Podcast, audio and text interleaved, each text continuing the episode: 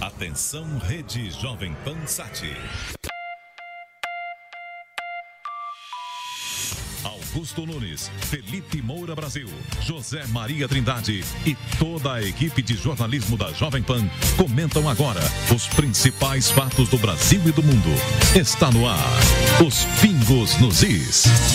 Salve, salve, sejam bem-vindos ouvintes de Os Pingos nos Is no rádio, no YouTube, no Facebook, no aplicativo da Jovem Pan, no celular. Eu sou Felipe Moura Brasil, hoje é Natal, Feliz Natal para todos os ouvintes e espectadores de Os Pingos nos Is, terça-feira, 25 de dezembro de 2018. E aqui comigo no estúdio da Jovem Pan em São Paulo, meu compadre Augusto Nunes. Boa noite, Feliz Boa Natal, noite, Augusto. compadre Felipe. E diretamente de Brasília, em instante, José Maria Trindade, que está estabelecendo conexão. E hoje nós temos um programa muito especial, porque diretamente dos Estados Unidos nós convidamos o próprio Papai Noel em pessoa para participar do nosso programa. O escritor, filósofo, jornalista e ensaísta Olavo de Carvalho, autor do best-seller O Mínimo que Você Precisa Saber para Não Ser um Idiota. Para quem está acompanhando o nosso programa pelo YouTube, eu estou mostrando aqui a capa. Eu mesmo sou organizador desse livro. Pode me acusar de estar fazendo merchandising. Essa é a edição original e essa aqui é a edição em capa dura comemorativa é, do sucesso de venda. São cerca de 300 mil exemplares vendidos já de o mínimo que você precisa saber para não ser um idiota. Olavo também é autor de outros best-sellers como o Imbecil Coletivo, que acabou de ser reeditado também pela editora Record. Tudo isso e muito mais você acompanha em Os Pingos nos Is de hoje, que tá só começando. O Olavo já vai dar o boa noite dele, mas primeiro, Andrezão, meu compadre, solta a vinhetinha, a vinhetinha, perdão, e vamos com tudo. Opinião. Hora de colocar os Pingos nos Is. Muito bem, boa noite, Olavo de Carvalho. É um prazer enorme recebê-lo aqui no nosso programa. O prazer é todo meu. Feliz Natal para todos vocês aí, gente. Olavo, é o seguinte, eu tenho dito em é, você, obviamente, a gente vai chegar nesse assunto. É, tem uma obra vasta em termos filosóficos, história da filosofia, crítica cultural. E tem há muitos anos essa obra. Essa obra contribuiu para haver uma mudança cultural no Brasil. Mais recentemente, por você ter é, é, contribuído para a indicação de ministros para o futuro governo do Jair Bolsonaro, houve é, uma, um despertar da imprensa é, de interesse é, relativo à sua obra. Mas eu queria começar, Olavo, ainda no começo do próprio mínimo que você precisa saber para não ser um idiota, que eu acho que a gente tem muito é, ouvinte, espectador jovem. Eu sempre falo que todo jovem deveria ler aquele seu artigo, Imbecil Juvenil, porque ele fala justamente de como os jovens, para pertencerem a um grupo, eles vão deixando a sua personalidade ser suprimida, vão adquirindo aqueles mesmos vícios, a mesma maneira de falar, de se vestir, só para pertencer à patota. E eu vejo, Olavo, que isso se reflete muito depois na vida política, no debate político. Muita gente tem determinadas posições e adere a determinadas causas em razão do seu próprio meio social imediato da juventude. Você não enxerga isso? Quer dizer, essa questão que acompanha desde a juventude até depois o posicionamento no debate público de muita gente? É, é, o problema é, é o seguinte: o indivíduo humano, já dizia Aristóteles, já dizia, o indivíduo é inefável, quer dizer, é inapreensível.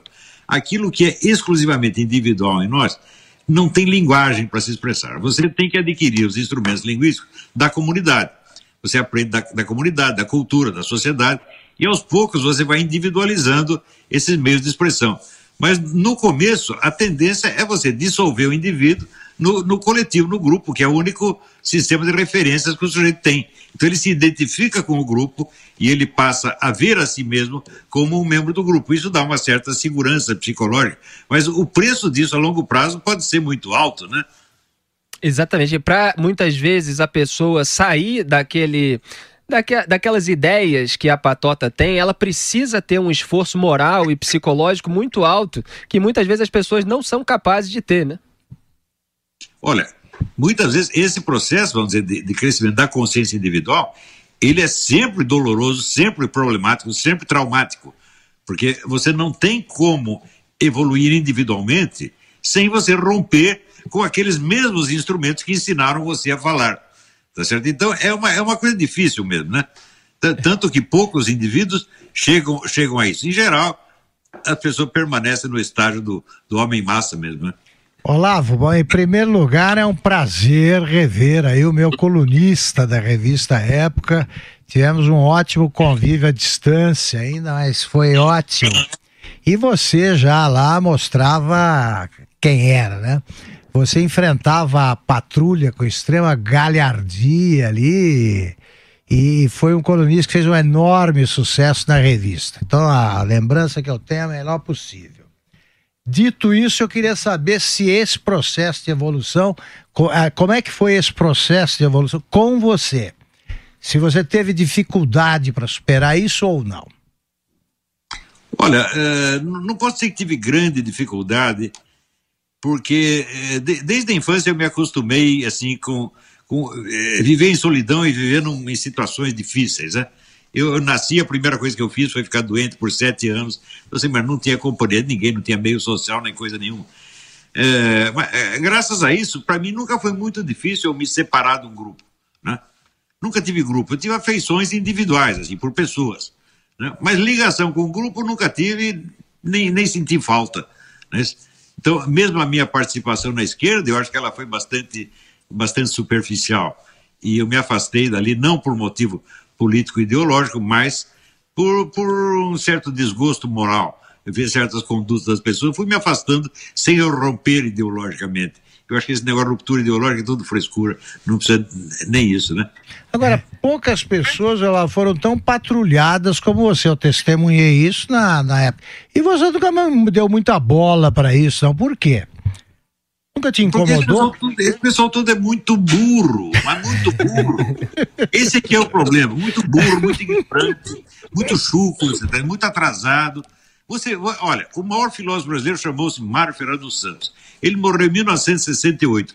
Até hoje, a universidade e a mídia não conseguiram absorver a, a presença dele. Como é que vai absorver a minha, então, que vim depois? Né? Eles estão sempre, eles pararam nos anos 60. Quando Ninguém escreveu aquele negócio que o ano que nunca acabou, 1968. É verdade, eles estão lá numa bolha temporal. Até o que, que eles leem?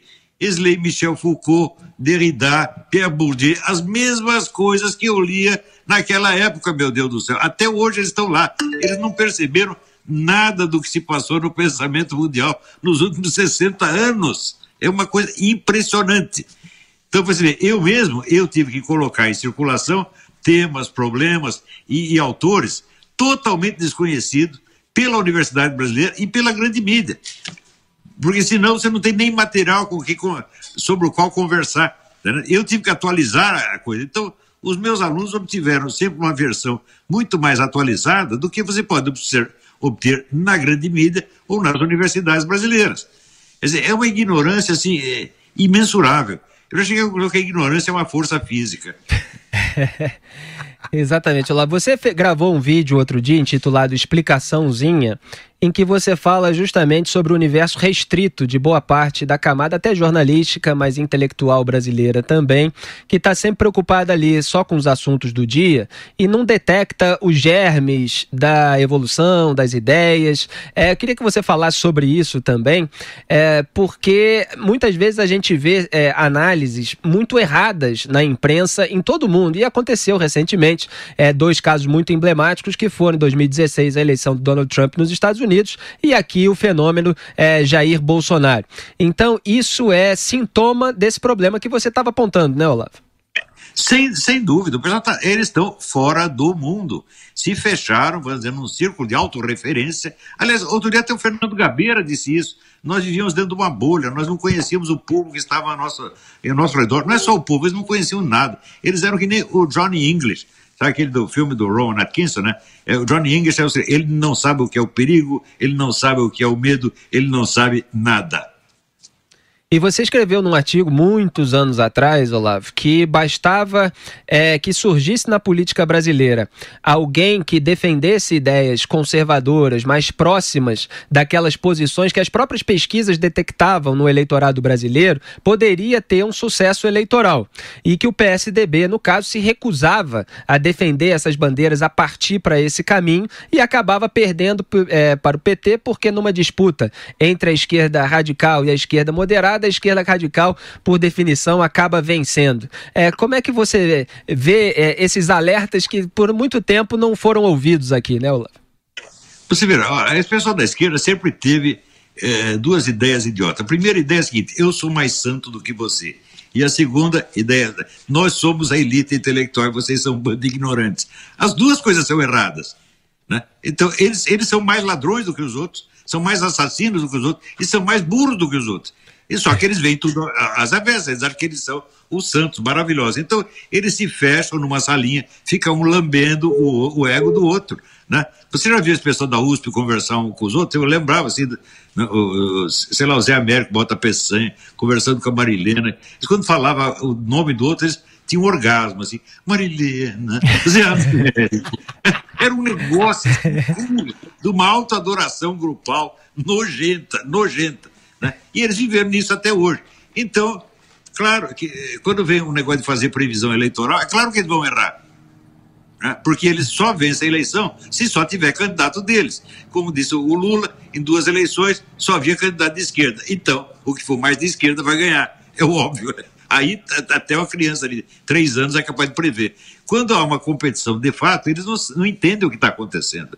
Então, eles não enxergaram a ascensão do Trump nos Estados Unidos, não enxergaram a ascensão do Bolsonaro no Brasil, não enxergaram o que está acontecendo na Polônia, o que está acontecendo na Hungria, o que está acontecendo na Inglaterra, não enxergaram nada, absolutamente nada. Continuam vivendo em maio de 68, né? E se achando lindos. Olavo, como é que, quando é que você vislumbrou a, a ascensão do Bolsonaro? Porque o Brasil, você acompanhando daí, você viu, elegendo Lula duas vezes, depois a Dilma e reelegendo a Dilma de repente a coisa da. De repente ocorre essa virada histórica aí que acabamos de testemunhar. Em que momento você percebeu que isso ia acontecer? Eu não sei datar exatamente, mas pode datar das pesquisas, até feitas pelo próprio Datafolha, que mostravam que o povo brasileiro é essencialmente e majoritariamente cristão conservador. Mas o pessoal da Folha fazia essas pesquisas e não conseguia tirar a conclusão. A pergunta era a seguinte: se a maior parte do povo é cristão conservador, por que que vota em candidato da esquerda? Simples, porque só tem candidato da esquerda. O dia que tiver um que expresse as preferências do povo, o povo vai votar nele, é óbvio. Só que ninguém tem a coragem de fazer isso. O PSDB fingia que era de direita, mas na verdade era apenas o que eles chamam neoliberal, que é uma mistura de, de eh, economia liberal com política socialista. Tá certo? Então não tinha quem representasse o povo. O primeiro que falou com a voz do povo foi o Bolsonaro. Resultado, ganhou. Mas era óbvio que isso ia acontecer. Né? Só, uh, olha, tem coisas que são tão imbecis que só um intelectual, um jornalista pode acreditar nelas. Né? De que, o Haddad ia ganhar, você olha a cara do Haddad, pô, meu Deus do céu. O Haddad foi considerado o pior prefeito de São Paulo. É uma besta quadrada, não sabe nem falar, se atrapalha tudo. Tá Como é que vai votar num cara desse? Você olha a cara dele, fala, ele tem cara de presidente? Não, não tem cara de presidente nem de clube de futebol de botão. Né? Agora, o Bolsonaro tem. O Bolsonaro convence, o Haddad não. Aliás, a Dilma também não, né? E se você pensar bem, o próprio Lula também não. E o Fernando Henrique, Olavo? Você acha também que é, qual é a diferença que você estabelece entre o tipo de esquerdista que ele seria e o Lula e a Dilma? Bom, ele, assim, ele é um pouco mais inteligente do que o resto do pessoal, mas ele não tem um partido, ele não tem um movimento de massas. Tá então, ele é aquele tipo do líder, vamos dizer, tem uma liderança pessoal, acha que pode manipular a esquerda, mas não pode. A esquerda vai usar e joga fora, sempre foi assim. Ó, tem vários tipos que você pode citar. O Ciro Gomes é assim, o, o, o, o Requião, que eu chamo de Requeijão, é assim, o, o Leonel Brizola foi assim, esse pessoal não conhece a história do Partido Comunista. O Partido Comunista não aceita carreiristas. Ele usa o carreirista e joga fora. Ele só aceita gente que é obediente a ele. Ora, o segredo do Lula é o seguinte: o Lula foi o cara mais obediente que já teve no PT. Ele nunca teve inimigos lá dentro. Ele, o que, que o Lula fazia? O Lula nunca foi um líder, ele foi apenas um símbolo do partido. O Lula, enquanto o pessoal estava discutindo as coisas na Assembleia, ele saía tomar cafezinho e voltava para o que, é que vocês decidiram? Decidimos tal coisa. Ele vestia a camiseta e representava o partido. Por isso ele fez sucesso. Então, o par... tradução, tradição do Partido Comunista é só promover quem é obediente e quem é fiel. O Lula foi fiel, o partido sempre foi. Eu acho esse pessoal muito ingrato quando diz que o Lula traiu os nossos ideais. Não, o Lula representou os ideais comunistas melhor do que qualquer pessoa na nossa história. Né? Ele criou o Foro de São Paulo, ele restaurou o movimento comunista na América Latina. Os, os comunistas iam fazer estátua para ele. Né? Agora, tudo por intuição, lá, porque esse aí não leu um livro, né? Não leu uma orelha de livro. Não, o Lula é o seguinte: ele pensa no, nele acima de tudo. O que interessa é sair numa posição vantajosa. Então ele não brigava com ninguém, não, não, tinha, não criava inimigos, não tinha, não tinha ideologia suficiente para discutir com o outro. Ele aceitava tudo e personificava aquilo. Isso é que é o segredo. Ele personificava a unidade do partido. E por isso ele subiu. Mas ele fez isso assim, ele nem pensou nisso. Ele fez isso porque ele é isso. A personalidade dele é a encarnação da ideia dos outros. Agora, Olavo, é, você sempre fala que os acontecimentos políticos em geral refletem é, os acontecimentos culturais, o predomínio é, de uma corrente de ideias, por exemplo, na cultura, primeiro, né? Quer dizer, a cultura precede a política. E existe uma diferença é, bastante notória para quem acompanha o debate público americano na sua integralidade é, para o debate público brasileiro, principalmente até uns anos atrás. Né? No debate público americano, tem lá o Partido Republicano, que em tese defende as ideias da direita direita, tem o movimento, movimentos mais conservadores como o Tea Party que ficam tentando puxar o Partido Republicano mais para o lado conservador. A, a esquerda, é, em tese, o Partido Democrata defende as ideias, também tem o lado mais socialista, a turma do Bernie Sanders que fica tentando puxar o Partido Democrata mais para esse lado. Mas em termos culturais, existe aí nos Estados Unidos um certo predomínio, pelo menos até outro dia era assim, é, da esquerda nos jornais impressos, né? New York Times, Washington Post, é, em várias emissoras de TV, como a CNN, MSNBC, mas aí veio a Fox News na TV a cabo é, no final da década de 90 e em poucos anos acabou assumindo a liderança, muitas vezes contestando é, a, a, o noticiário feito pelos demais veículos de imprensa. Então foi uma voz onde há alguma pluralidade. Nem toda a Fox News, evidentemente, é republicana, direita, tem vários, é, várias pessoas de esquerda também. Muitas vezes os próprios é, âncoras conservadores convidam esquerdistas, a tela se divide ao meio, há um debate muito forte, só falta espirrar sangue né, na tela. E no rádio aí nos Estados Unidos, os conservadores têm um predomínio, como o Rush Limbaugh, que tem 30 milhões de ouvintes por semana, é, muitas vezes mais do que vários jornais, né? E aqui no Brasil, você até escreveu outro dia, é, do seu modo, evidentemente, que você praticamente criou a direita brasileira, porque não existia isso aqui. É, no debate cultural, ainda antes da questão política, essas vozes mais conservadoras ou mais críticas da, da esquerda é, não apareciam. É, e você, muitas vezes, foi patrulhado por é, ser essa voz é, na sua época de colunista dos jornais. Então você, quando foi para os Estados Unidos, você sentiu muito essa diferença, né? Nossa, a diferença é brutal, porque aqui você tem debate político. No Brasil não tinha. No Brasil só tinha a concordância. Eu dizia que era o debate do amém com o sim, senhor. Entendeu? E, ora, mas isso apareceu primeiro na esfera da cultura e depois só na política eleitoral. Presta atenção, quando eu escrevi o Imbecil Coletivo, todo o material de documento que eu usei para aquilo foi extraído da mídia cultural, do suplemento Mais, do suplemento literário do Estadão, do suplemento do Globo. Era só mídia cultural, só coisa de intelectuais. Toda aquela desgraça que eu descrevi na cultura brasileira, depois apareceu, se manifestou na política com essa roubalheira toda do PT. Mas, veja, no tempo do imbecil coletivo já era previsível que isso ia acontecer. Porque onde a cultura decai, a política vai decair também. Sem dúvida, a política virou apenas roubalheira. Virou sacanagem roubalheira. Era previsível que isso acontecer, partindo do diagnóstico que eu tinha feito sobre a vida intelectual no Brasil. Né? Agora, quando eu cheguei aqui, foi realmente um susto. Primeira coisa que eu notei, a campanha eleitoral aqui se faz, sobretudo, através de livros. Né? Cada campanha eleitoral sai 300, 400 livros. E o material dos livros depois aparece nos jornais, na televisão, no rádio, etc, etc. Mas as primeiras ideias aparecem em livro. No Brasil não, não existe isso. Quando publicam um livro, é apenas assim, um programa de governo. Né? É só isso, não, não tem verdadeiro debate. Né? E agora, quando, quando a esquerda assumiu dizer, o poder sobre as instituições culturais, aconteceu o fenômeno do imbecil coletivo. Na época eu defini o imbecil coletivo como uma coletividade de pessoas de inteligência normal ou superior que se reúnem com o propósito de imbecilizar-se umas das outras. Mas decorridos 20 anos, a imbecilização já se, já se realizou. Então, nós saímos do imbecil coletivo para a coletividade de imbecis. Os caras se tornaram imbecis mesmo. Né? Isso foi o que eles conseguiram fazer com eles próprios. Aliás, todas as pessoas podem ver uma entrevista com o Pedro Bial, o Pedro Bial entrevistando o Olavo de Carvalho em 1996, se eu não me engano, né, Olavo?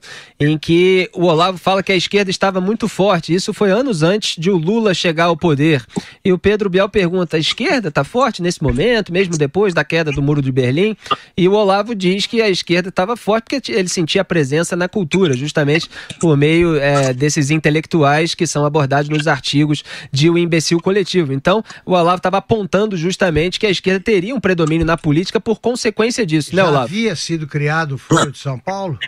Já havia sido criado há seis anos. É, se foi em 96, porque era seis durante, anos, porque foi em 1990. Durante um tempão, o Olavo falou sozinho sobre o Foro de São Paulo, né? Queria que falasse é. sobre isso, queria te ouvir sobre isso. Diga lá, Olavo.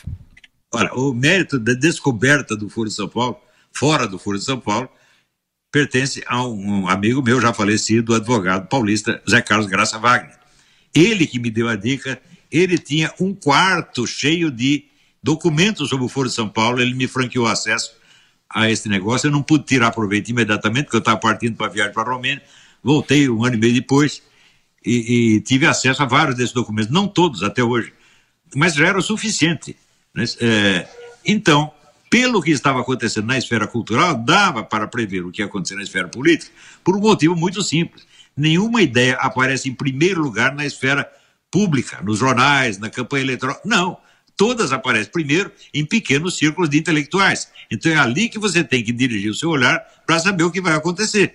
O que os intelectuais estão discutindo hoje, geralmente acaba aparecendo na política mais pública 20 ou 30 anos depois. Não é isso? Então, uma vez eu estava conversando com o Roberto Campos e nós fazendo as contas para ver de uma revolução cultural para uma revolução política, quanto tempo decorre. E nós entendemos que a média era 20, 30 anos, como de fato foi. Quer dizer, a esquerda já tinha a total hegemonia sobre as instituições culturais no tempo dos militares. Durante a ditadura militar, você tinha ditaduras militares em volta e no meio, ali, nos órgãos de mídia, no meio editorial, você tinha a ditadura da esquerda já naquele tempo. Então, era só uma questão de passar o tempo e eles chegariam ao poder inevitavelmente. Porém, a mídia toda, vamos dizer, a classe jornalística já estava infestada de comunistas desde a década de 60. E não era interesse dessa gente revelar o Foro de São Paulo. Então eles mantiveram o Foro de São Paulo em segredo durante 16 anos. Ou não falavam nada ou negavam que existisse. Chegou ao ponto, vamos dizer, a negação não era só no Brasil, não. Aqui nos Estados Unidos, no Council on Foreign Relations, o especialista, entre aspas, de, de América Latina, Kenneth Maxwell, negou que existisse o Foro de São Paulo. Ele disse: não, isso é invenção de um maluco lá do Rio de Janeiro, que era eu. Né? Ele e o, o Felipe D'Alencastro, que era colunista da Veja e professor de História do Brasil na Sorbonne. Veja você, né? quanto mais sobe na hierarquia intelectual, mais burro fica. José Maria Trindade, tá, tá me ouvindo, Zé? Quer fazer a pergunta aí para o professor Olavo? Diga lá. Ah, sim, com prazer. É, muito boa noite, professor. Professor, é o seguinte: o senhor trata muito essa questão de ideologia, compaixão. É, é, quando a racionalidade é, descobre a ideologia e por que o Brasil, de repente, se viu de é, liberal e se viu de direita? Uh, em primeiro lugar, Feliz Natal aí, Zé Maria, tudo de bom para você. Obrigado pela pergunta. O Brasil nunca teve, vamos dizer, um, um debate político franco Teve um, um pouco, acho que durante o governo Juscelino Kubitschek, Juscelino Kubitschek era um homem bom, deixava todo mundo falar o que queria. Foi só ali, mas uma coisa muito breve, está entendendo?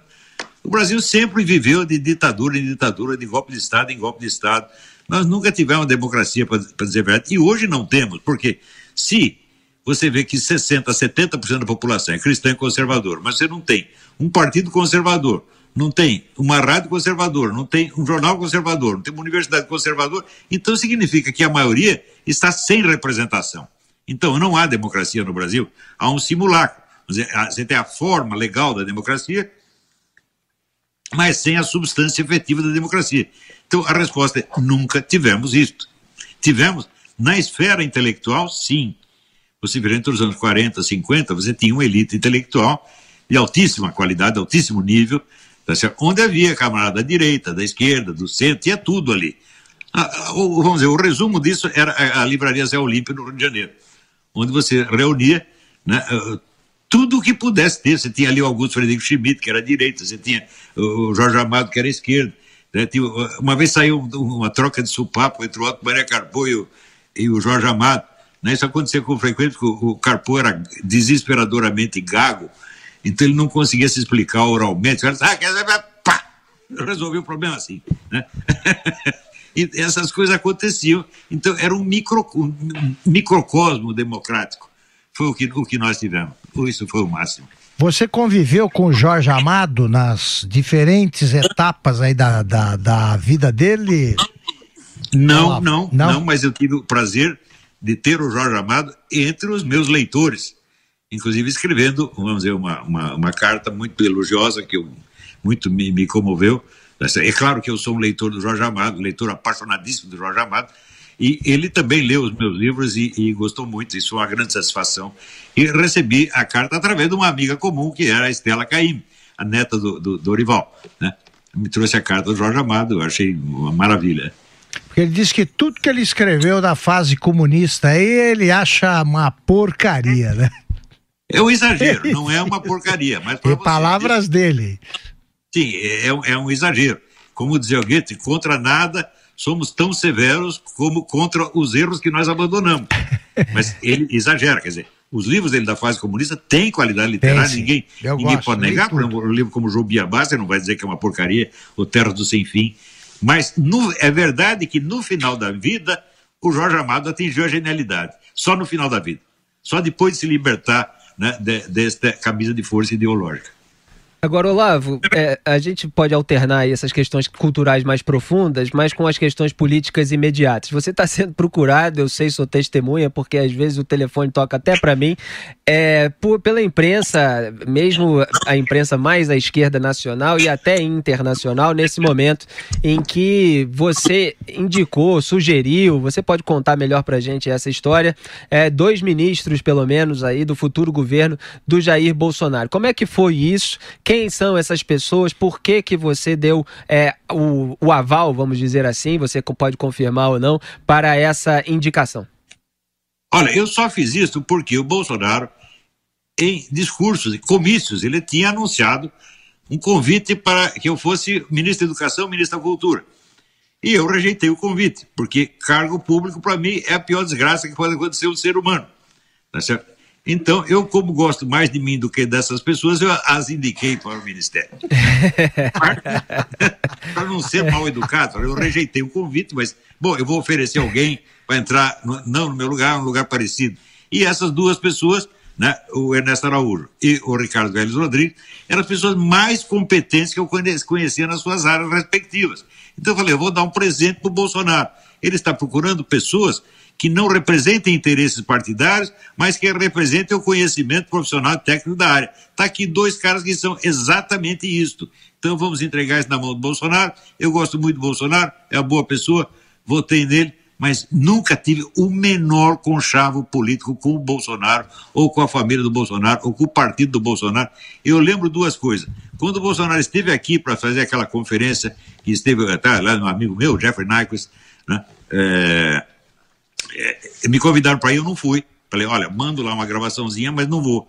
E quando me convidaram para escrever o prefácio de uma biografia do Bolsonaro, eu falei, também não escrevo, não participo de campanha eleitoral de maneira alguma. Apenas declarei o meu voto. Eu sou um eleitor do Bolsonaro, não um, garoto propaganda, tá certo? não cabo eleitoral do Bolsonaro, nem muito menos um guru do Bolsonaro. Isso é tudo invencionice, feita sabe por quem? Por ignorantes que chegam aqui, eu pergunto: qual livro meu você leu? Nenhum. Qual curso meu você fez? Nenhum. Ah, então vai lamber sabão. Essa deveria ser a resposta certa. Né? Mas olha, desse pessoal que me entrevistou, só vocês leram alguma coisa e a menina do Jornal do Comércio do Recife, que se chama Jennifer Tales. Né? Só vocês é que estão defendendo a honra do jornalismo. O resto é um bando de ignorante que inventa coisa. Mas invencionismo pueril. E, lugar, é assim, é tanta invencionismo que não dá para responder. É impossível, não dá nem para processar os caras. É gente demais. Tá certo? Então, é a imbecilidade que tenta vencer pelo número. E o... Nós vamos inventar umas fofocas do cara, mas vai ser tanta, tanta, tanta fofoca que ele não vai poder responder. Quer dizer, mas isso é truque de criança, pô. Eu me lembro, eu meu, meu filho Pedro, o meu filho ele começou a lutar artes marciais muito cedinho, né? Ele quando subiu no tatame, ele se descobriu, falou, oh, esse é o meu mundo. Então ele sempre foi muito bom nesse negócio. O que, que os meninos faziam? Juntavam em 10 para bater nele, pô. Porque tinha um por um, ninguém podia. Eles estão fazendo a mesma coisa comigo. Olá, o Ricardo Vélez Rodrigues não era conhecido aqui é, pela maior parte da imprensa. O que, que você poderia falar para a gente especificamente dele? E o que, que você acha que é possível fazer no Ministério da Educação, pela educação desse país, você que é um educador? Você vira. O Ricardo Vélez Rodrigues é o que no mundo mais conhece o pensamento brasileiro. Porque isso, brasileiro não se interessa pelo pensamento brasileiro. As duas pessoas que eu vi inter se interessar realmente por isso e fazer algo pela difusão do pensamento brasileiro foram o Ricardo Vélez e o meu falecido professor, padre Stanislau Laduzans, que era um estoniano que ele chegou no Brasil. A primeira coisa que ele fez foi procurar todos os filósofos brasileiros, reunir a bibliografia brasileira e ler tudo. Né? Só esses fizeram isso, o resto não quer saber. O resto tem, tem assim, eles têm invejinha, têm despeito. Aparece um de talento, né? os medíocres todos viram as costas e, e tampa o nariz, empina o narizinho para falar do cara. É o que aconteceu com o Mário Ferreira, que é um gênio assombroso, né? A, a universidade e a mídia sempre, sempre o ignoraram. Então, o, o, Ricardo Vélez, ele conhece o pensamento brasileiro, por isso ele entende o Brasil melhor que os outros, tá entendendo? E o que nós precisávamos no Ministério da Educação é exatamente este, isto, um camarada que entendesse o Brasil. Nós não precisamos um técnico em educação. Era isso que nós precisávamos. Nós precisávamos realmente um filósofo, alguém que entende o problema em toda a sua magnitude. Entende a educação brasileira do ponto de vista socioantropológico. Isso ele entende realmente. E tenho certeza que ele vai fazer um grande trabalho. Ele vai concentrar os seus esforços na alfabetização, que esse é o problema maior, maior, maior. Porque o investimento maciço que se faz em educação no Brasil é 100% inútil. Por quê? Se você não alfabetiza as pessoas, tudo que você ensina depois entra por um ouvido e sai pelo outro. Nós sabemos que os nossos alunos do ensino secundário tiram sistematicamente os últimos lugares nos testes internacionais. Também sabemos que as universidades diplomam anualmente 50% de analfabetos funcionais. Ou seja, as escolas estão contribuindo apenas para a difusão da ignorância e da incompetência. Agora, você é capaz de imaginar as consequências sociais, econômicas, que tem esses 50% de analfabetos funcionais ocupando altos postos? Os caras são médicos, são juízes, são advogados, são delegados de polícia nada vai funcionar nesse país se nós não consertarmos isso. Então, a culpa disso é assim, é o método socioconstrutivista que foi introduzido no Brasil pela esquerda, Paulo Freire e outros, privilegiando então tipos como Emília Ferreira, Vygotsky, etc., todo um bando de loucos tá certo? que tem concepções erradas a respeito da educação. Hoje está provado que esse método socioconstrutivista não apenas imbeciliza os alunos, mas causa até lesão cerebral. E todos os alunos estão sendo submetidos a isso. E ainda tem gente com cara de pau suficiente para pedir mais verba. Mais verba, mais salário para os professores. Olha, eu não pegar, pagaria nada para os caras fazerem o que eles estão fazendo. Esse é um horror. Muito claro, o professor também não tem culpa, porque ele próprio foi vítima disso. Ele também já foi analfabetizado por esse método. Então, eu acho que o Ricardo Vélez Rodrigues, ele entende. O problema aqui, em primeiro lugar, alfabetizar as pessoas. Eu não sei como ele vai fazer isso, mas eu botei lá um aluno meu para ajudá-lo, que é o Carlos Nadalim, que tem o melhor método de alfabetização do mundo, invenção de brasileiro. Como é então, que é? Basta adotar isso aí na escola, você vai ver. Como é que é, Olavo? começa a aparecer gênios na nossa escola. Como é que é esse método, Olavo? Assim, resumidamente, ou qual é o segredo dele? São adaptações que ele fez do bom e velho método silábico. Pega, tira esse absurdo de querer que, vamos dizer, primeiro, que a criança aprenda por si, né? Então, o método socioconstrutivista retira a função do professor. Você só tem o sujeito conhecedor, que é o aluno, e o objeto, que é o mundo. Você solta um na frente do outro e diz, se vira. Isso claro que não funciona. Não existe aprendizado sem a mediação. E essa mediação tem que ensinar pelo velho método silábico. Por quê? Porque já dizia Dante, a gramática é a construção material da língua. Tá certo? Então, se você não sabe todos os fonemas, todas as letras, etc., você nunca vai ser nada. Tá certo?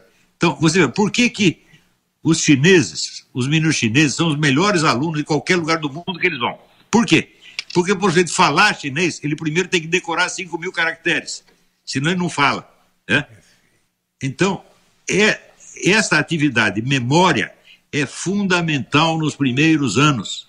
Agora o pessoal ah, não pode ter decoreba. Digo, mas se é decoreba, eles não têm sobre o que pensar, meu Deus do céu. Né? Então fica pensando no vazio.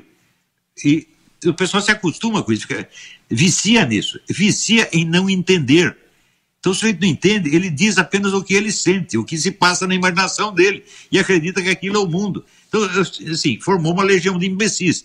Então, temos que voltar atrás, vamos ensinar as pessoas os fonemas, um por um, até elas aprenderem, depois eles começam a aprender outra coisa. Vê os meus netinhos aqui, o Jack, ele faz um curso, está com quatro anos, faz um curso, chama-se Classical Conversation. Ele decora assim, todas as capitais dos países do mundo, todos os presidentes dos Estados Unidos, a lista dos papas, a sucessão dos impérios. Ele tem tudo, tudo isso na memória. Ele, aos quatro anos, tem mais cultura que qualquer professor universitário do Brasil. é isso que precisa fazer. É. Então, no começo, assim, preencher a memória. Leibniz foi o homem mais inteligente do Ocidente. Ele disse o seguinte: o sujeito que tivesse visto mais figurinhas seria o mais culto de todos. José Maria Trindade, sua pergunta aí para o Olavo de Carvalho. É, é professor, é, dizem por aqui agora, né, de que na verdade nós não temos crises políticas e sim falta de interpretação de texto, né? Porque um fala uma coisa, outro entende outra, escreve uma coisa e entende outra. Por outro lado, o senhor tem razão. O próprio IPEA já mostrou que não precisa mais de investimentos, e sim gestão na educação. Agora, essas suas posições têm provocado aqui reações. A ABERT, a Associação Brasileira de Emissoras de Rádio e Televisão, protestou é aqui contra falas suas sobre a imprensa brasileira. É uma generalização? Toda a imprensa brasileira pode mesmo ser jogada no lixo? É, a conexão do Olavo caiu por alguns instantes, mas o Olavo já vai responder a pergunta do Zé Maria Trindade. Eu queria ah, até tentar puxar aqui a notinha da Aberte sobre a declaração do Olavo. Olavo, você escutou aí a pergunta do Zé Maria Trindade sobre a nota de repúdio da Associação Brasileira de Emissoras de Rádio e Televisão, que considerou preocupante, eu encontrei aqui a nota, a declaração do Olavo, de que os jornalistas são os maiores inimigos do povo, seja nos Estados Unidos ou no Brasil. O José Maria Trindade estava perguntando se não é genérico demais, se são todos. É, como é que você explica aí essa declaração e essas reações, Olavo? Olha, a própria reação da Aberta é a prova do analfabetismo funcional. Em primeiro lugar, porque é óbvio, quando você fala todos, é um negócio hiperbólico.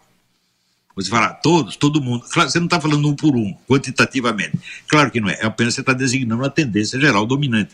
Será que é preciso explicar isso? No meu tempo não precisava, todo mundo entendia. Agora não entende mais. E esse pessoal da Aberto prova que é analfabeto funcional. Em segundo lugar, ele diz: ah, eles não podem dizer isso porque a missão do jornalista é fazer isso, mais aquilo, mais aquilo. Então, ora, você enaltecer a missão ideal do jornalista eh, prova que essa missão está sendo bem cumprida? Não. Então eles trocaram o problema. Eu não estou falando contra a missão ideal, eu estou dizendo que ela não está sendo cumprida. E eles provam isso. Porque eles não provam que eles não sabem ler. Eu estou dizendo uma coisa, e responde a outra.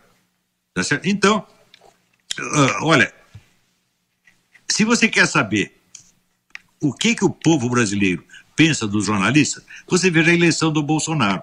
A mídia inteira dizendo que é para votar no Haddad, inventando coisa contra o, o, o Bolsonaro. A mídia inteira. O que, que o povo faz? Vai votar no Bolsonaro. Vai fazer o contrário do que a mídia mandou. Então, o que, que é? Quem é amigo, quem é inimigo? Bolsonaro é amigo, os jornalistas são inimigos. Claro que os jornalistas bons, como vocês, vocês pagam junto com os outros. O descrédito vem para todo mundo. Não é isso?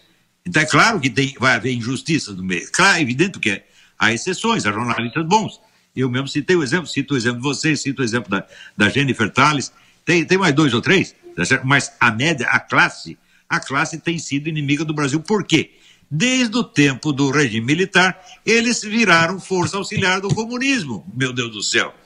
Ora, eu estava lá quando o governo militar, com aquele seu tirocínio maravilhoso, decretou que os jornalistas tinham que se sindicalizar, né? quem fez a campanha de sindicalização? O Partido Comunista. Ele sindicalizava os caras, já tirava a ficha ideológica de um por um e via quem ele podia recrutar. Como é que eu sei? Eu estava lá, eu tra trabalhei nisso, meu Deus do céu. Eu participei dessa porcaria e estou o resto da vida tentando me penitenciar disso. Né? Olavo, já que você falou do comunismo, esse é um tema interessante para todo mundo, porque sempre que se escuta essa palavra hoje, muita gente fala em teoria da conspiração, talvez por acreditar no comunismo como aquela definição de dicionário acadêmico na universidade. E você, na sua obra, faz determinadas distinções, você tem até um artigo chamado O Comunismo Real. Então, o que é esse comunismo de conceito acadêmico e o movimento comunista real? E até em casos individuais, é, importa o sujeito ser consciente de que está contribuindo para o movimento comunista, para que você também o coloque dentro desse movimento? Então, em primeiro lugar, o que é o comunismo e, em segundo lugar, o que é ser comunista. Muito bem. O comunismo não é uma ideologia. O comunismo é uma, um leque imenso de ideologias diferentes, que vem desde o século XIX. Certo? Tem troca de ideologia como nós trocamos de cueca. Tá certo? Não está funcionando de um jeito, ele muda a conversa. É isso? Você vê, a variação do comunismo vai desde assim. Karl Marx dizia que a posição de classe do indivíduo determina a sua ideologia.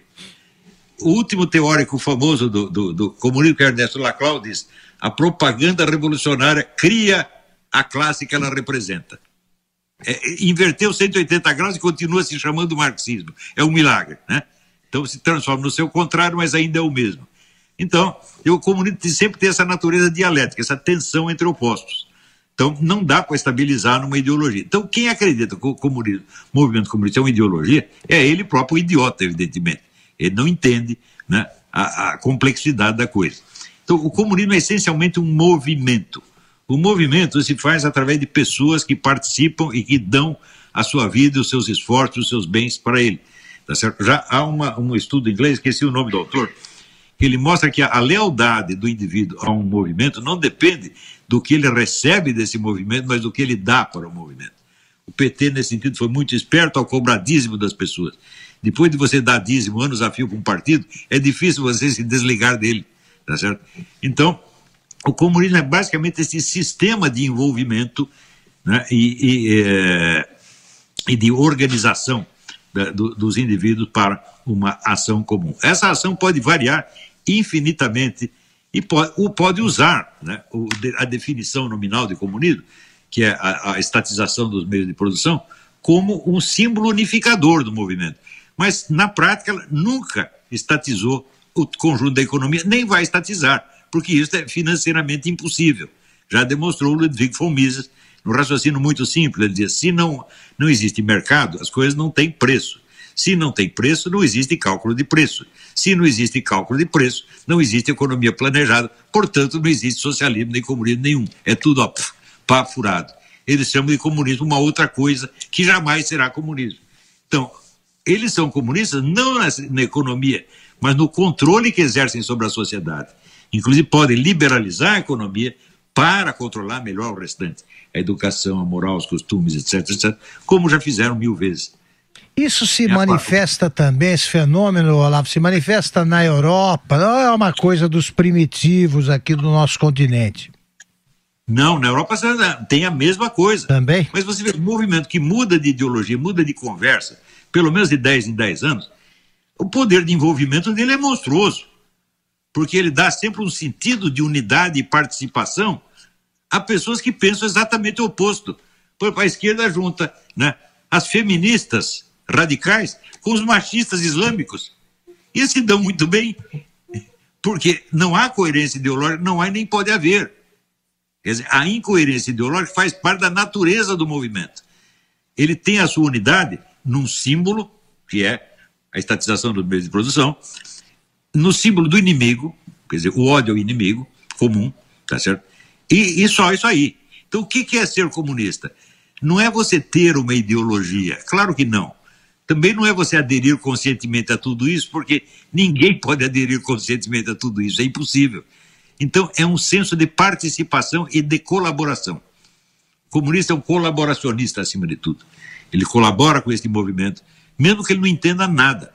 Olha, houve até um exemplo incrível contado no, no, pelo escritor, uh, acho que ele é chileno, Roberto Ampuero, e ele conta de um, um, um chefe de polícia, da polícia política cubana, cujo apelido era Charco de Sangre, tanta gente que ele matou. Este cara não entendia uma linha de marxismo-leninismo e nem queria saber. É? E, no entanto, ele era a força e o esteio do regime. Então, o envolvimento ideológico é mínimo. O que há é um envolvimento psicológico e funcional. Então, nesse sentido, o Lula, é claro que ele não entende nada de marxismo. Mas, olha, o envolvimento funcional dele foi tão profundo que ele foi o reorganizador ele é o cara que revivificou o movimento comunista na América Latina. Como é que você vai dizer que o cara que faz isso não é comunista? É impossível, é? Você diz, por exemplo, só para completar esse raciocínio e abrir aqui o microfone para o José Maria Trindade, é, o financiamento, por exemplo, de ditaduras como da Venezuela e Cuba, por meio de financiamentos é, do BNDES. Isso foi uma maneira também que o governo do Lula, o governo do PT, é, usou para alimentar regimes que são, é, pelo menos, encaminhados ao comunismo, né? Isso, veja, essa era a função do PT no governo, salvar o comunismo na América Latina não só reorganizando e dando um novo sentido de unidade, que eles fizeram com o Foro de São Paulo, mas também realimentando com o dinheiro os governos falidos. Então é por isso que eu digo, os comunistas deviam fazer um monumento para o Lula. Mas acontece, o Lula saiu sujo, agora eles fazem de conta, ah, esse cara eu não conheço, não. Até o Haddad parou de visitar o, o, o Lula na prisão. Mas é, é de uma hipocrisia monstruosa, mas a hipocrisia também faz parte disso. Quer dizer, o comunismo é uma incoerência viva. Ele é total falta de compromisso com a verdade. Ele só tem compromisso com a sua vitória. Isso sim. Fala, Zé. É, recentemente eu falei com um deputado do P PPS, né, o Partido Popular Socialista, que vai fazer uma nova reforma e tirar o nome socialismo da sigla, né? É um antigo partidão, o PCB, que entrou naquela onda da perestroika e tal e, e fez a sua reforma. Hoje é um partido que não se considera de esquerda e vai agora tirar o socialismo do nome, né? Os partidos brasileiros todos têm essa história de colocar lá socialismo e democráticos na, na, na sigla e pronto. E, e me impressiona, professor, o senhor falou aqui no início da fala sobre partidos que no Brasil não assumem essa posição liberal. E me impressiona muito São Paulo, que nunca teve é, um partido liberal forte. Me disseram que era por conta do Maluf, que liderava o liberalismo em São Paulo. É isso mesmo, como essa relação, um Estado industrializado, né? E que tinha ideias esquerdistas e não era o, o Estado mais liberal, como era de se esperar, né? Olha, o Maluf nunca foi nem liberal, nem conservador, nem esquerdista. Foi... Ele é eminentemente malufista. Isso a gente não pode duvidar. Ele nunca teve ideologia é. nenhuma. Ele escorregava entre uh, as várias posições ideológicas conforme a exigência do momento. Tá certo? Mas o Lula também é assim, com a diferença de que, na prática, não na ideologia, o Lula era fiel ao movimento. E o Maluf era fiel apenas a si mesmo. Mas por isso o Lula sobreviveu um pouco mais do que o Maluf, mas só um pouco também. Olá, você até estava escrevendo recentemente nas redes sociais e você já comenta a respeito disso há muito tempo. Tem a ver com o que a gente estava falando no bloco anterior sobre o comunismo, do caso da China, em que você fala que é, não necessariamente abrindo mercados, se tornando uma economia mais liberal, você tira do caminho a ditadura. Como é que é essa relação? Ah, você vê, no tempo do Clinton, o pessoal discutia nós devemos investir na China. A China é uma ditadura feroz, está matando pessoas, torturando, etc. É uma imoralidade. Mas daí vinham os sábios liberais e diziam: não, mas liberalizando a economia vai liberalizar o regime. É claro que isso é falso. É claro que isso é falso, porque você pode liberalizar o regime para salvá-lo economicamente. O próprio Lenin fez isso. Quando o socialismo não estava funcionando, ele cria a NEP, a nova política econômica, que cria, vamos dizer, é, restaura a propriedade privada. E o negócio começa a andar. Depois vem o Stalin e fecha tudo de novo. Quer dizer, você cria uma base econômica melhor para ter uma ditadura mais eficiente. Quer dizer, uma coisa não tem nada a ver com a outra. Quer dizer, da onde tirar a ideia de que a economia determina a política? Ora, a economia é a coisa mais volátil do universo. Você pode mudar a situação econômica de um país em 24 horas. Você pega lá, o Jorge Soros dá uma entrevista, no dia seguinte, um país vai à falência muda a economia 24 horas. As coisas, o que determina o curso da realidade são os fatores mais estáveis. A cultura, os hábitos arraigados, a linguagem. É aí que tem que procurar o, o, o, futuro e, sobretudo, a atividade das lideranças, lideranças intelectuais em primeiro lugar. Ora, para você, por você criar uma, no, uma nova fórmula para um país, leva 40, 50 anos, meu Deus do céu. Então, isso é um fator de grande peso. A economia, não. A economia é uma bolha de sabão, evidentemente. É? Agora, Olavo, a, a curiosidade pessoal, a, por que, que você prefere ver o Brasil de uma distância medida em milhares de quilômetros? O país fica mais bonito de longe? Olha, tem dois motivos. O primeiro motivo é que me ofereceram um emprego aqui e era uma oferta irrecusável. Né? Foi no Diário do Comércio, do, da Associação Comercial, me contratou para ser correspondência aqui é, com a condição de que eu tivesse liberdade de escrever. Claro que eles esperavam sempre um comentário político, evidentemente, mas você tem muita liberdade para escrever. Então foi um emprego maravilhoso. E foi isso que me trouxe para cá. Né? E depois eu fiquei com preguiça de voltar. Eu comecei, fiquei mal acostumado. Depois de eu passar uns 10 anos aqui, até comentava, né? Que, com, a, minha mulher, falou: pô, está aqui há tanto tempo, ninguém nunca me humilhou, Ninguém nunca me bateu, ninguém nunca falou mal de mim, ninguém nunca me deu um pontapé no traseiro. Eu tô ficando traumatizado de, de ser bem tratado.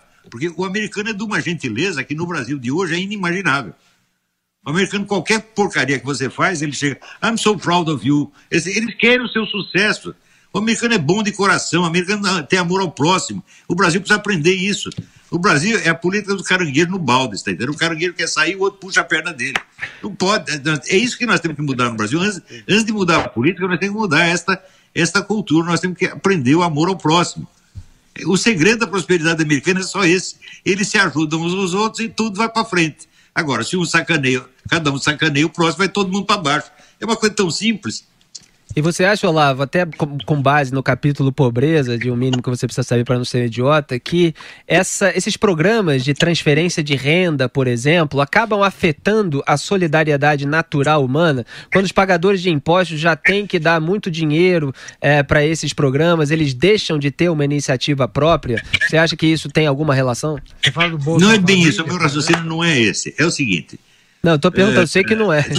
Tem a campanha, não dê esmola, colabore com a campanha, tal, tal, tal. Digo, eu dou dinheiro para a campanha, você tem que pagar a conta de telefone da campanha, tem que pagar o, o aluguel do escritório, tem que pagar os funcionários. No fim, sobra lá 2% para o pobrezinho.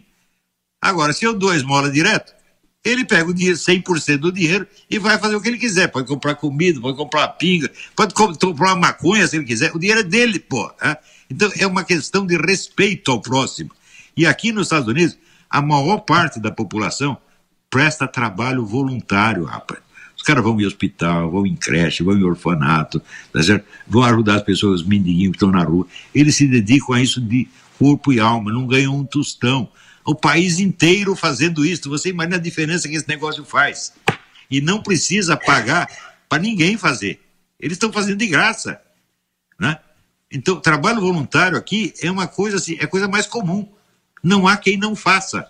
Também não há quem não contribua quando as pessoas pedem. É uma coisa impressionante. Né? Legal. E, e, o Brasil precisa aprender isso.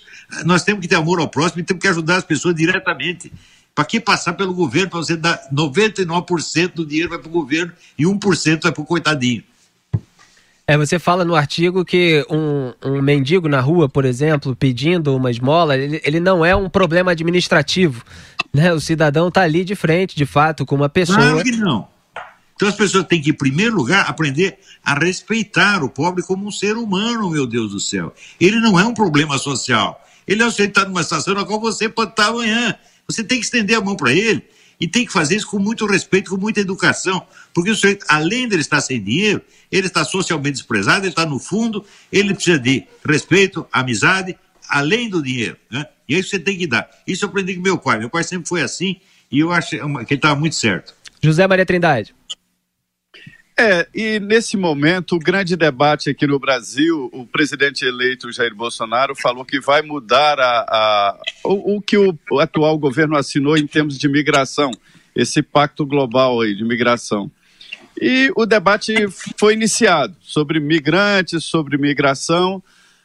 Como é, professor, o senhor está vendo exatamente nesse momento esta, este fluxo migratório internacional? Migrar hoje é bom, por exemplo? Será que o Brasil não tem um número suficiente de pobres para a gente cuidar? Ainda precisa importar mais alguns? Mas só um louco faz um negócio desse.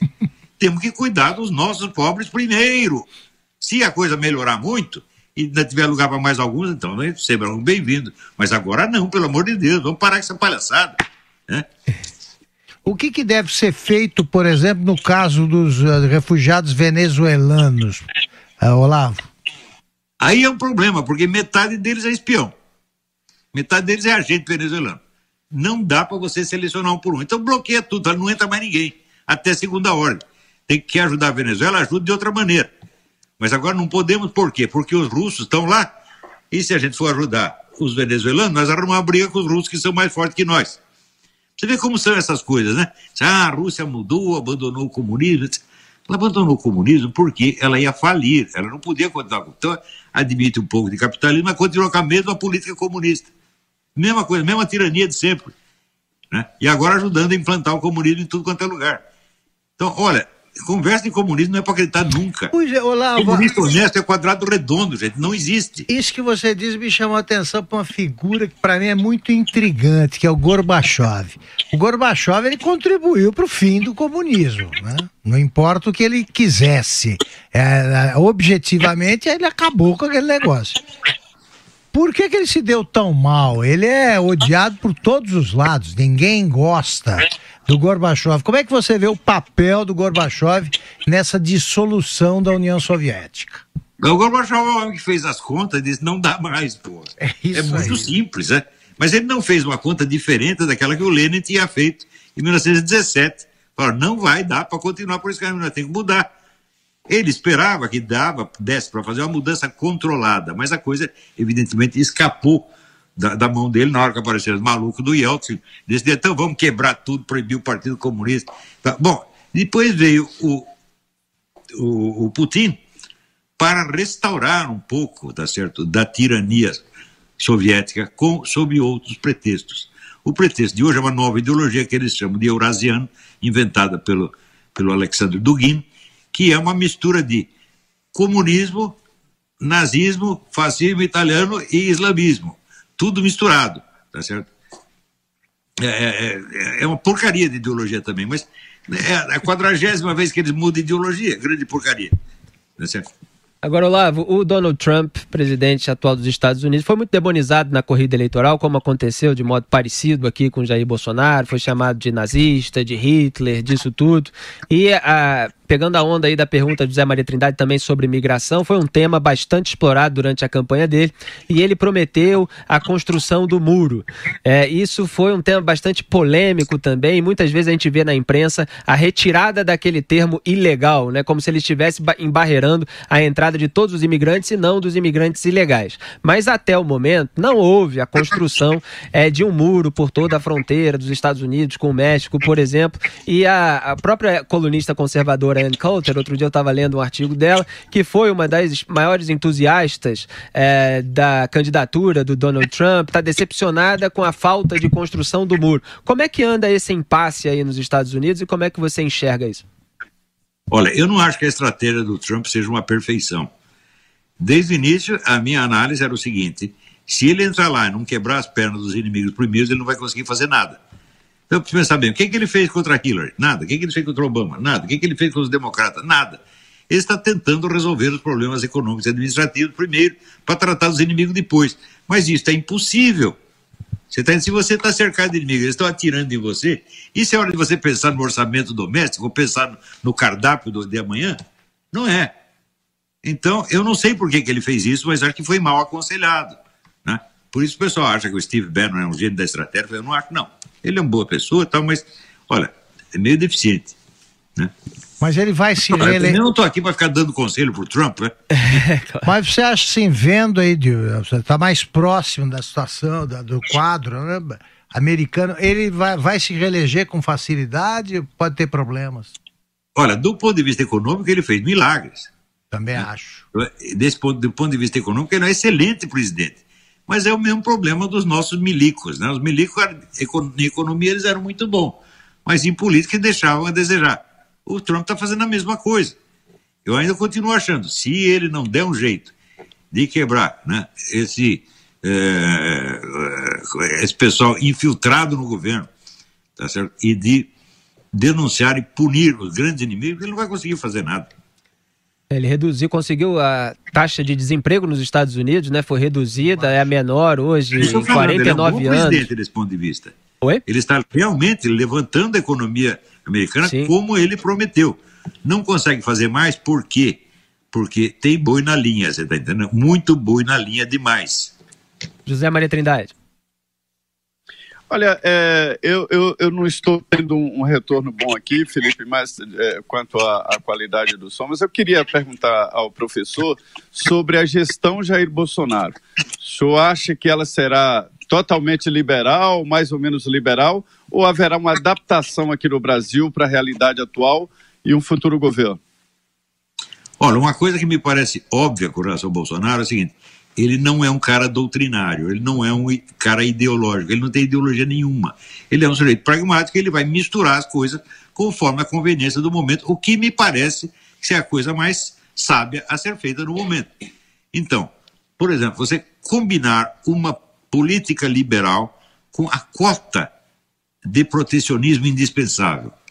Isso aí é a forma do sucesso desde o tempo do Abraham Lincoln. O Abraham Lincoln já dizia, sem as nossas leis protecionistas, nós vamos para o buraco. E, e era verdade. Uma coisa é a liberdade econômica interna. Outra coisa é o livre comércio internacional. Sabe quem era o maior defensor do livre comércio internacional no século XIX? Karl Marx. Porque sem o livre comércio não poderia haver a expansão da mentalidade revolucionária, do movimento revolucionário. Entre outros motivos. Então, o livre comércio não é essa beleza é, que, que muitos liberais imaginam. O livre comércio é um instrumento de controle internacional das nações. É, são, vamos dizer, são aspectos dizer, mutuamente contraditórios que existem dentro da política e que a gente sempre tem que levar, levar em conta. Então, essa mistura, por exemplo, ele convida um liberal para ser dizer, o ministro da Economia e, ao mesmo tempo, tem posturas nitidamente patrióticas e nacionalistas do outro. Eu acho que essa mistura é boa. Eu, se eu estivesse no lugar dele, faria a mesma coisa. Mas, note bem, eu não gosto de ficar dando receita para governo. Né? e o eu Ernesto... gosto de examinar pontos específicos, tá entendendo? A gente falou do Ricardo Vélez, Olavo, mas acabou não falando especificamente do Ernesto Araújo. O que, que você espera dele? Bom, em primeiro lugar, a posição do Brasil no cenário internacional é muito difícil. Por quê? Nós estamos sujeitos a pressões de organismos internacionais e de megas fortunas a, contra as quais nós podemos fazer muito pouco, mas alguma coisa nós temos que fazer. Então nós temos que ver uma maneira inteligente de deslizar entre essas pressões, né, sem ceder tudo e ao mesmo tempo sem provocar hostilidade. Porque se a Rússia ou a China fica brava com nós, nós estamos lascados. Né? Não vai esperar que venha os Estados Unidos nos defender, não vai não. Né? Então uh, tem, que, tem que ser muito hábil, não pode ser doutrinário aí. Tá? Aí tem, precisa um, você pode ter a sua doutrina no seu coração, mas nos atos você tem que ser pragmático e, e muito esperto. Agora lá, eu como... que, o, que o Ernesto é capaz disso aí. Como é que você vê? Ele é, foi favorável à retirada do convite que havia sido feito aí para que comparecesse após o Bolsonaro os presidentes de, de, de, o presidente, não, os ditadores de Cuba e da Venezuela. Como é que você vê esse gesto? É bom fazer isso? Eu acho ótimo. Esses caras não podem ser admitidos em nenhum ambiente decente. Né? Não pode. São bandidos. Não é para convidar, não. Né? Não, ele não pode dar moleza para esses caras, não. Aí mais um, até acrescento aí um, um, um, dado esquecido e que é fundamental, é o seguinte, faz três anos que Cuba retirou a embaixadora do Brasil, não substituiu, e também não, não, não, forma, não aceita, não formaliza a aceitação do embaixador brasileiro indicado em Cuba. Olha, Fora o, o fim Lula... do negócio dos mais médicos, que foi um negócio unilateral, que é para criar problema mesmo. Né? O governo Lula é inteiramente subserviente a Cuba. Certo? Era um, um, eles eram contra o Brasil a favor de Cuba. Isso, a gente precisa deixar isso muito claro. Eles nada fizeram pelo Brasil, fizeram tudo a favor de Cuba e da Venezuela e do comunismo internacional. Ora, é preciso desconhecer, vamos dizer, totalmente um comunista para acreditar que pode haver um grão de patriotismo no coração dele. O patriotismo uh, esquerdista, sabe o que, que é? Foi o seguinte, eu vou explicar para você, vai demorar um pouco, mas Fica à vontade. Vai ó. nessa, vai Por nessa. volta de 1910, houve no, no- na esquerda italiana houve um debate muito interessante sobre se a classe social, proletariado, poderia ser o protagonista da revolução. E alguns teóricos, que depois viriam a ser os líderes do fascismo, disseram não, porque não existe proletariado internacional. Se você é proletário aqui, você sai do seu país, você não é proletário mais, você é um lumpen proletário, você é um mendigo no exterior. Então, só existe proletariado nacional. Mas a nação, enquanto tal, ela pode representar esse protagonismo revolucionário na escala internacional. Então a briga não pode ser entre proletários e burgueses, mas, na expressão deles, entre nações proletárias e nações burguesas. Quem assimilou essa ideia mais tarde? Stalin. E transformou isso na política do movimento comunista internacional. Então apareceram comunismos com conversa nacionalista. Inclusive a tradição do Partido Comunista Brasileiro é essa. Nós precisamos unir a burguesia nacional com o proletariado para resistir ao imperialismo. O que, que era isso? A velha política fascista. Nações proletárias contra nações burguesas. Tá certo? Então, todos os socialismos que existem no mundo não passam de versões atrasadas de uma ideia fascista. Por que, que os, o pessoal da esquerda adora tanto chamar os outros de fascistas? Porque fascistas são eles e eles querem disfarçar.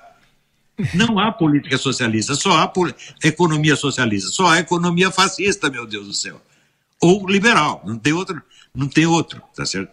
Então, os partidos comunistas do mundo inteiro, com a ideia terceiro-mundista do Stalin, todos aderiram, copiaram a política fascista, atrasada e maquiada, fazer de conta que não era. E aproveita, chama o outro de fascista, naquela velha norma, né? Acuse-os do que você faz, xingue-os do que você é. Agora, Olavo, você. É uma das principais razões do Bolsonaro ter sido eleito foi a bandeira da segurança pública. Ele soube falar de uma maneira é, muito popular e acessível ao cidadão comum, da preferência dele é, pelos cidadãos de bem do que pelos bandidos e mostrando que ele queria botar bandido na cadeia. Então a população compreendeu muito bem esse recado, população que é, obviamente, vítima diária de criminosos em todos os níveis no Brasil, inclusive na própria política. E você tem muitos artigos, desde Bandidos e Letrados, que se eu não me engano é de 1994, que fala do tratamento que a esquerda brasileira, pelo menos nessas últimas décadas, deu à, à bandidagem e como isso começou na camada intelectual também, com essa glamorização do bandido e, e- e- esse vitimismo. Queria que você falasse sobre isso também. Você vê, o pessoal da escola de Frankfurt, que aliás não acreditava muito em militância, ele só acreditava em falar mal das coisas, eles propuseram que a classe revolucionária não podia ser mais o proletariado. O proletariado tinha que ser vendido para a burguesia. Estava todo mundo gordo, bem alimentado, não queria mais fazer revolução. Então, propuseram preencher a função de classe revolucionária com o lumpen proletariado. O que é lumpen proletariado? Bandido, prostituta, drogado, maluco, etc, etc. Ora, é, isso aí pegou no Brasil, que foi, pegou mais no Brasil do que em qualquer lugar do mundo. Se você pega o livro do Haddad, o Haddad publicou no, 150 anos do Manifesto Comunista, ele diz: vou reescrever o Manifesto Comunista. Então a proposta dele é isso: vamos botar aqui o lumpen proletariado, vamos aliar ao lumpen proletariado para fazer a revolução. Então, isto não é assim uma moda. Isto é um programa político inspirado na escola de Frankfurt. Só que acontece o seguinte: esses idiotas brasileiros que copiaram a escola de Frankfurt esquecem o seguinte: o pessoal da escola de Frankfurt não acreditava em militância, não acreditava em praxis, não acreditava em nada. Eles acreditavam em falar mal de tudo. E eles nunca assumiram nenhuma responsabilidade no movimento comunista eh, efetivo. Eles só davam palpite né, universitário. Ora, então como é que você vai guiar- se guiar na política por caras que não tem nada a ver com a sua política? Que são um bando de intelectuais loucos, só tem ideia de jirico, né? Você vê, esses caras eram tão loucos, quando eles chegaram nos Estados Unidos, exilados, eles vieram corridos da Alemanha, saíram correndo porque os caras queriam matar eles na Alemanha. Vieram aqui para os Estados Unidos, ganharam os melhores empregos, eram paparicados pela, pela mídia, por todo mundo, todo mundo gostava deles, todo mundo protegia, e eles fazem um livro que chama The Authoritarian Personality, que é para dizer, a sociedade americana é igualzinha à sociedade alemã nazista. São loucos, evidentemente. São caras, assim, eles são que nem o Paulo Giraldelli, você não pode prestar atenção. Todos eles eram assim. Se você, claro que eram pessoas de grande talento, mas não quer dizer que não fossem doidinhos da cabeça. Né? Agora, a, a- a esquerda mundial adaptou isso mais ou menos, mas no Brasil, vamos dizer, assimilaram isso de coração. Então, assim, veja esse caso da Marielle. Por que, que a Marielle é divinizada? Porque estava no meio dos bandidos. Se não tivesse, fosse uma pessoa comum, honesta, ninguém ia ligar. Mas matar um bandido, ah, fere profundamente o coração deles. Né? Olavo, é, voltando até para os temas mais profundos, culturais e até da juventude, a gente sempre vê um desinteresse no Brasil pelo conhecimento, um desinteresse até pela leitura, é, uma necessidade mais de se ter prazeres imediatos do que é, você exercer certas atividades cujo resultado e o benefício você só vai obter a longo prazo. É, qual é o problema? Você tem textos sobre isso, sobre o desejo de conhecimento. Você tem aquele texto que eu gosto muito, Vocações e Equívocos, sobre a tragédia vocacional brasileira, o brasileiro não encontrar um chamado, quer dizer, um, sentido da vida, como dizia o psiquiatra Victor Franklin. Então, quais são desses fatores, o que, que impede as pessoas no Brasil, de um modo geral, a sair em busca de mais conhecimento que possa ter benefícios práticos para a própria vida dela?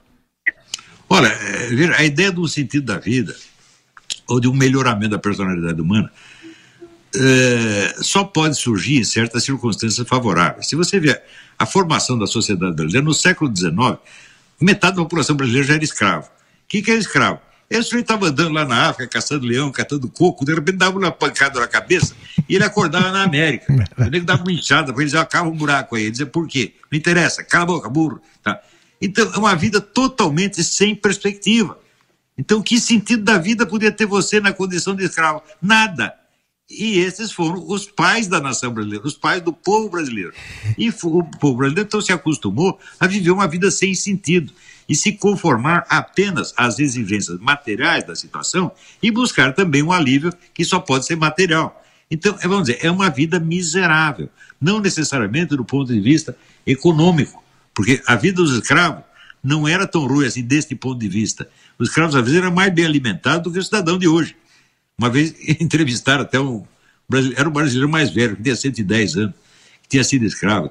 Ele perguntava, no tempo da escravidão era ruim? Falaram, não, era muito melhor. Então, por quê? Tinha fartura, a gente tinha um monte de comida. então, o problema não era, não era a, a miséria econômica, mas a, a miséria existencial, a falta de sentido de uma existência. Como é que o escravo ia fazer um plano de vida, meu Deus do céu?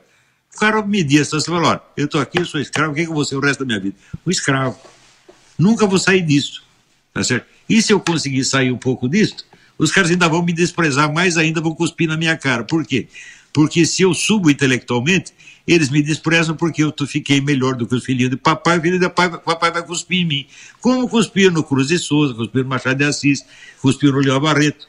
Né? E são os caras que conseguiram se elevar intelectualmente espiritualmente a partir de uma condição inferior, mas continuaram sendo é, desprezados pelos invejosos que vinham da camada de cima. Já os caras de cima também estavam acostumados com uma vida sem sentido, por quê? Tudo que eles queriam na vida era uma sinecura, né? é mais facilidade. Então, a vida brasileira foi aviltada desde o início e continua assim. Então nós temos esse fenômeno desprezo pelo conhecimento e o amor aos símbolos exteriores do conhecimento. Diplomas, cargos, honrarias. Ah, professor doutor, professor emérito. Etc. Quando você vai ver uma besta quadrada, não sabe nada. Né? Agora, para compensar, no, no, Brasil existe gênios, uma, uma pleiade de gênios que o establishment despreza e nem toma, nem toma conhecimento, como Mário Ferreira dos Santos, acabei, acabei de dar, dar esse exemplo. E entre políticos, existe algum da história política brasileira, você admira algum personagem, Olavo? Olha, mais ou menos, mais ou menos o Joaquim Nabuco. Joaquim Nabuco. mais ou menos. Não, olha, é, como dizia o Gilberto Amado, o Brasil está repleto de pedaços de grandes homens. um pedaço, mas não forma o inteiro. O Joaquim Grande, Nabuco... O maior brasileiro, para mim, foi o Mário Ferreira. O Joaquim Nabuco, Olavo, no livro Minha Formação, que eu gosto muito dele, ele fala da incompressibilidade, eu, eu gosto muito dessa palavra, dos interesses dele. Ele, ele falava que ele não se interessava tanto pela política pequena, partidária, porque ele tinha interesses que iam muito além disso. Isso já é uma diferença de personalidade dele em relação aos demais é, políticos que a gente vê principalmente hoje, né?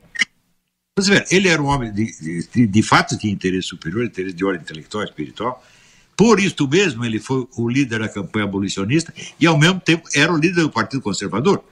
O abolicionismo no Brasil foi feito pelos conservadores, não pelos progressistas. Né? Então, isso é característico do, do, do Brasil. Né? É, Joaquim Nabuco, de fato, era uma pessoa, pessoa especial. Ora, o, o, o, Rui Barbosa também era uma pessoa especial, mas só como escritor, como político era um desastre. Né? Suas considerações finais, sua última bola aí para levantar para o Olavo e o seu boa noite. Pois é, isso aí, é, gente. É, muito obrigado, Coragem, foi muito bom. Eu queria só perguntar, porque ele, professor, o senhor explicou muito bem aqui a diferença entre um, a liberalidade da economia num país e o mercado internacional. E a impressão que eu tenho é que, quando se refere ao mercado internacional, a tendência é mesmo de proteção e de fechamento. É isso mesmo? Precisa equilibrar uma coisa com outra. Quer dizer, eu não estou, não estou no cargo do ministro da Economia nem do presidente para saber onde aperta o sapato. Eu sei que você não pode nem totalmente para um lado nem totalmente para o outro. E, e, é difícil conciliar. Este é um problema real. Então, nós temos que aprender com as pressões da realidade. Né?